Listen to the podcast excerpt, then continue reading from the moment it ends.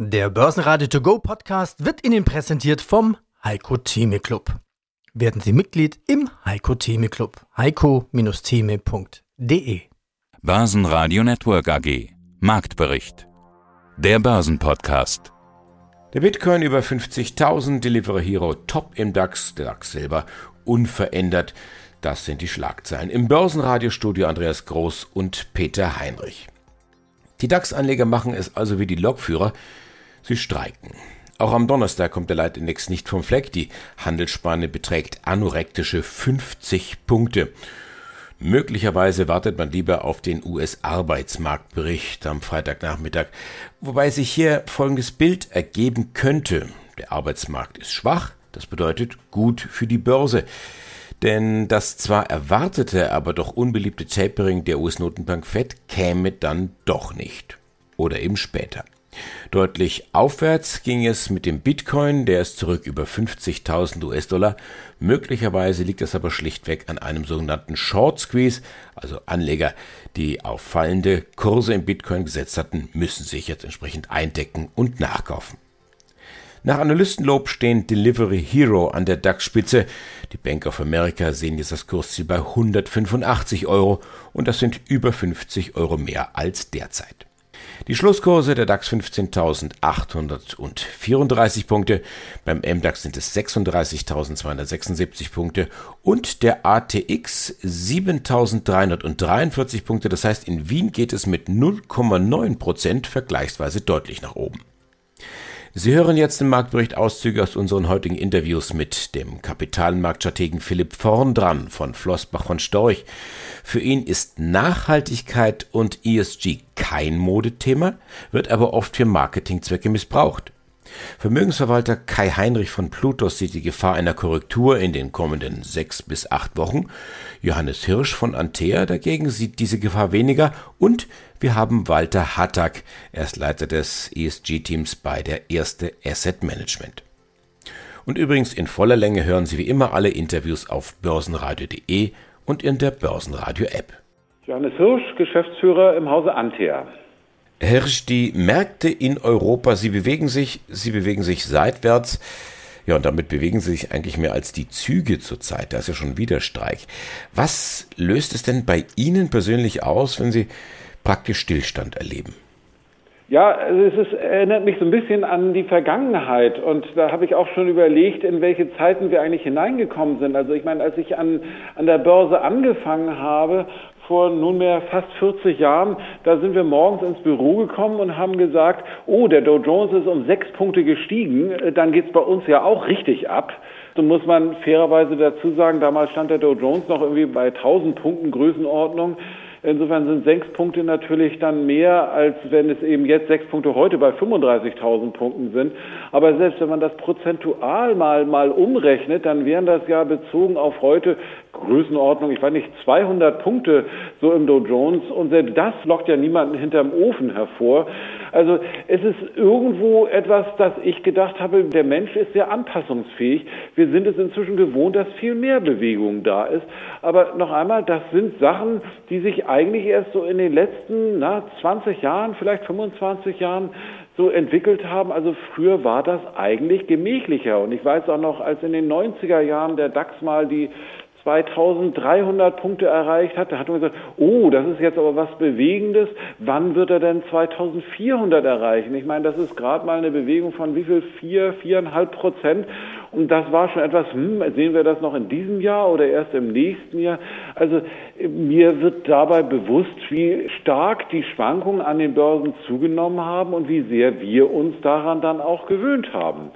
Also aus Anlegersicht heraus hat das durchaus seine beruhigenden Effekte. Gilt nicht immer, dass man sagt, früher war mehr Lametta, früher war weniger Bewegung dann. Aber was bedeutet das denn, wenn wir in so eine hektische Zeit reinkommen und bemerken dann auf einmal, ah, es tut sich doch relativ wenig. Bereitet das irgendwo vielleicht stimmungstechnisch den Boden vor für den Rücksetzer? Ja, das ist etwas, was mich natürlich auch beschäftigt. Ich meine, Sie haben jetzt eben den Vergleich zu den Lokführern genommen. Ich habe den Eindruck, hier gibt es wirklich einige Börsianer, die sich mit den Lokführern solidarisieren, nämlich in der Form, dass also die Verkäufer im Moment offensichtlich im Streik sind. Denn üblicherweise sind wir es gewohnt im August und auch gerade im September, dass es mal Rücksetzer geben müsste. Und wenn man dann die Inflationszahlen sieht, dann könnte das durchaus dazu führen, dass der ein oder andere sagt, ja, dann, dann gehe ich mal lieber auf, auf Nummer sicher oder auf werde vorsichtig. Aber wenn es auch nur ein bisschen Rücksetzer gibt, zack, kommen sofort die Käufer mit hinein und insofern die Kurse wollen im Moment nicht so richtig fallen. Und das ist dann etwas, was offensichtlich potenzielle Verkäufer noch mehr abschreckt und dass die dann so ein bisschen im Streik äh, da im Moment gerade sind. Natürlich gibt es immer wieder bestimmte Dinge, wo gesagt wird, ja, diese Zahl ist wichtig und auf die müssen wir schauen. So hatten wir das in der letzten Woche mit dem Notenbanker-Treffen da in Jackson Hole, was dann ja virtuell gelaufen ist, aber wo es ja trotzdem eine wichtige Rede gegeben hat von Jerome Powell. Aber das hat letztlich dann irgendwo auch nicht die Sachen richtig bewegt. Und jetzt wird darauf gewartet, dass morgen die Arbeitsmarktdaten mit einmal etwas Größeres bewegen sollten. Ich bin nicht so ganz sicher. Natürlich können solche Sachen immer immer völlig aus dem Ruder laufen. Aber eigentlich habe ich den Eindruck, naja, man hangelt sich von einer Sache zur nächsten, um dann auf was anderes zu warten. Ich weiß nur nicht so ganz genau, worauf es dann tatsächlich das Warten hinauslaufen wird. Mein Name ist Kai Heinrich, Vorstand der Plutos Vermögensverwaltung in Frankfurt. Heinrich, ich habe ein Zitat gefunden von Ihnen. Das war in unserem letzten Gespräch im März, als wir beide in den Ring gestiegen sind. Da sagten Sie auf meine Frage, wie lange geht denn das jetzt so gut an der Börse? Da sagten Sie, es geht so lange gut, bis es nicht mehr gut geht.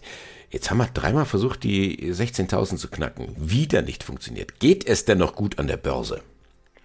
Puh, ich merke schon, nicht nur das Internet vergisst nichts, sondern das Radio vergisst auch nichts. Ja, geht's noch gut. Also ich glaube, dass sich an den Rahmenbedingungen ja momentan erstmal nichts geändert hat. Also wir sind weiter liquiditätsmäßig äh, gut unterfüttert, siehe die letzte Tagung der FED. Von daher, äh, ja, der Treibstoff stimmt. Allerdings haben wir, wenn wir uns Marktindikatoren anschauen, schon ein paar Themen. Wir haben eine extrem niedrige Wohler, was auf Dauer eher ungewöhnlich ist. Wir haben keinen größeren Rückschlag wie 5% in einer Spanne gesehen, wie es für die Börse auch sehr ungewöhnlich ist ist. Das heißt, eigentlich wären wir reif, zumindest für eine Korrektur was aber nichts am bestehenden Aufwärtstrend ändern würde. Wir kommen saisonal in die schlechte Phase der Börse jetzt mit dem September. Von daher würde ich sagen, es geht zwar noch weiter gut, aber ich glaube, dass wir eine gewisse Wahrscheinlichkeit haben, von der Markttechnik her, vom Sentiment her, dass wir eine Korrektur irgendwas zwischen 5 und 10 Prozent in den nächsten vier bis acht Wochen sehen können oder werden. Was aber nicht heißen muss, dass der Aufwärtstrend nicht fortgesetzt wird, weil der dürfte davon nicht touchiert sein.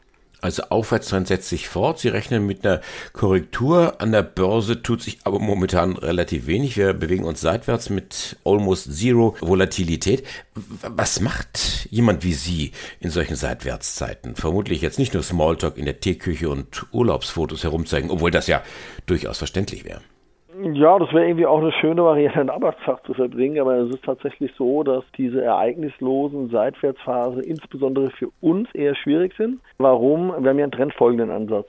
Und das heißt, wenn der Markt keinen klaren Trend hat, sondern so ein bisschen dahin dümpelt, dann kriegen Sie im dümmsten Falle viele Fehlsignale und dann besteht eher die Kunst tatsächlich, es auszuhalten, nichts zu machen. Wir machen natürlich trotzdem unsere Hausaufgaben. Wir schauen uns einzelne Sektoren an, schauen uns äh, Unternehmen an und äh, das sind die Themen, die, mit denen wir beschäftigt sind. Man hat auch mehr Zeit für das ein oder andere Investorengespräch. Auf der anderen Seite ist es so, man kann sich leider nie ganz rausnehmen aus den mhm. Themen. Jetzt sagten Sie, ja, Sie rechnen aber doch irgendwo mit einer kleinen Korrektur ähm, in dieser Seitwärtsphase, die zwar letztendlich nicht wehtut, weil der Trend, so hatte ich Sie verstanden, nach wie vor aufwärts gerichtet und intakt ist, aber können Sie sich und tun Sie es, sich vorzubereiten auf so eine kleine Schwächeperiode? Na gut, also grundsätzlich ist es so, dass wir ein bisschen Liquidität aufgebaut haben in den letzten Wochen. Nicht über die Maßen, aber so, dass man bei tieferen Kursen äh, einfach mal zukaufen könnte. Also so eine Größenordnung 10, 15 Prozent Kasse. Ich meine, wir haben jetzt vom Gesamtmarkt gesprochen, äh, was natürlich in so einem Seitwärtsmarkt, und das ist auch ein Teil der Arbeit äh, aktuell, trotzdem ja stattfindet, ist, dass sie Bewegungen in einzelnen Sektoren haben. Also wir haben durchaus Sektoren, die haben kräftige Korrekturen schon gesehen. Wir haben äh, Sektoren, die sind im absoluten ja, Bullmarkt weiterhin, wo nur der Himmel das Limit zu sein scheint. Und das äh, spielt sich ja sozusagen unter der Oberfläche der Indizes ab. Heute geht es um Nachhaltigkeit bei der Anlage. Unser heutiger Gast, Walter Hattack. Sie sind Leiter des ESG-Teams bei der Erste Asset Management. Ich begrüße Sie. Grüße.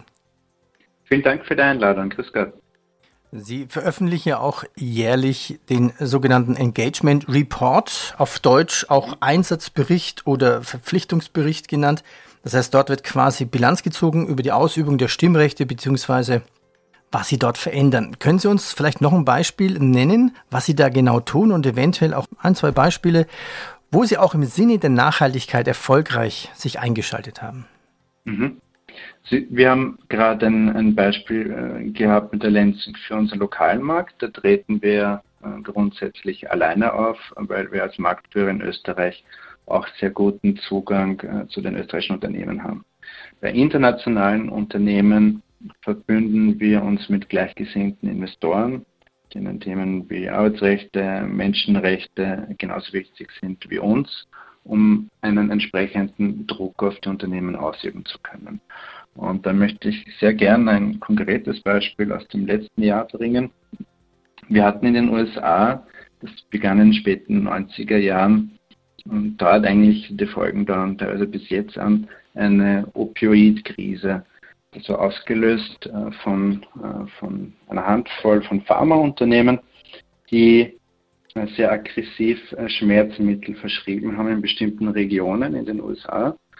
Und dies mit dem Hinweis, dass von den Opiaten kein Suchtpotenzial ausgeht.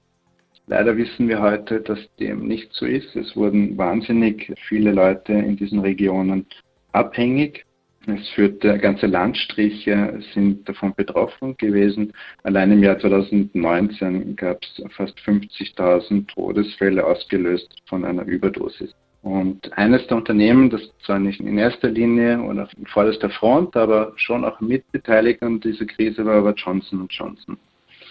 Und die haben zwar nicht aggressiv wie Purdue Pharma zum Beispiel diese Opiate beworben, haben durch ihr Produktportfolio da mit profitiert.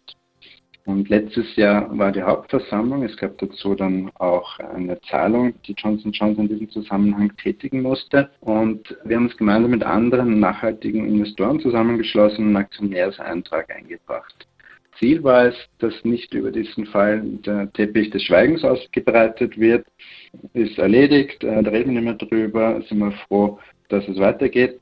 Im Gegenteil, äh, diese nachhaltigen Investoren wollten von, von Johnson Johnson äh, klar kommuniziert haben, was in den letzten Jahren passiert ist, dass so etwas nicht noch einmal eintritt. Grüß Gott, mein Name ist Philipp Vorndran von Flossbach von Storch. Ist das ein Thema, was auch verstärkt nachgefragt wird, wo Kunden sagen, ich möchte nachhaltig, ich möchte grün, ich möchte ökologisch, ich möchte sozial investieren? Für jeden Investor ist Nachhaltigkeit in dem Sinne, in dem ich das gerade eben versucht habe zu erklären, als äh, Auswahlkriterium eigentlich eine Selbstverständlichkeit. Und das Thema ist auch definitiv kein Modethema. Die meisten wissen ja gar nicht, dass der Begriff Nachhaltigkeit äh, ungefähr 200 Jahre alt ist und von einem deutschen Forstwirt, Karl von Karlowitz, stammt, der sich um die Bewirtschaftung der deutschen Wälder Gedanken gemacht hat. Der gesagt hat, schlage nie mehr Bäume, als von selbst nachwachsen können. Genau so ist es. Und dieser Grundgedanke, das ist exakt das, was Sie im Management von Unternehmen finden müssen, in die Sie mit Freude und auch dauerhaft investieren wollen. Wir bei Flossbach von Storch versuchen ja sogenannte Investment Flirts oder Investment One-Night-Stands zu vermeiden. Deswegen sind Themen wie das Rotationsroulette, das da in den letzten zwölf Monaten regelmäßig gespielt wurde, für uns keine Themen, die unseren Anlageprozess definieren. Nein, wir suchen Unternehmen, bei denen das Management genau solche nachhaltigen Überlegungen als Treiber der Philosophie und des Geschäftsmodells benutzt. Und diese Unternehmen, mit denen wollen sie dann eigentlich eine lebenslange Hochzeit eingehen. Wir wissen alle äh, teilweise aus eigener Erfahrung, dass die Pläne dann vielleicht ein bisschen auch bei der physischen Hochzeit von der Realität eingeholt werden. Aber die Grundidee sollte sein, ich mache mir wirklich intensiv Gedanken über Management, über Unternehmen, über Geschäftsmodell nach der nachhaltigen Karl von Karlowitzschen Definition. Und wenn ich das gemacht habe, wenn ich diese Nachhaltigkeit festgestellt habe, ist es doch selbstverständlich, dass ich dann auch nachhaltig lange mit einem solchen Unternehmen das Investment teile. Also insofern kein Modethema. Es wird als Marketingthema missbraucht, meiner Meinung nach ganz klar. Und mein Geschäftspartner Bert Flossbach hat vor zwei Jahren auf dem Fondskongress in Mannheim davor gewarnt, dass die deutsche Fondsbranche, wenn sie nicht aufpasst, einen ESG-Dieselskandal bekommt weil eben Marketing und Umsetzung im Portfolio nicht immer deckungsgleich sind. Äh, und wir müssen wirklich als Branche aufpassen, dass wir diesen Dieselskandal nicht wirklich bekommen. Danke Ihnen jetzt fürs Zuhören, wo immer Sie uns empfangen haben. Das Team vom Börsenradio verabschiedet sich. Ich bin Andi Groß. Börsenradio Network AG. Marktbericht. Der Börsenpodcast. Der Börsenradio To Go Podcast wurde Ihnen präsentiert vom Heiko Theme Club. Werden Sie Mitglied im Heiko Theme Club. heiko-theme.de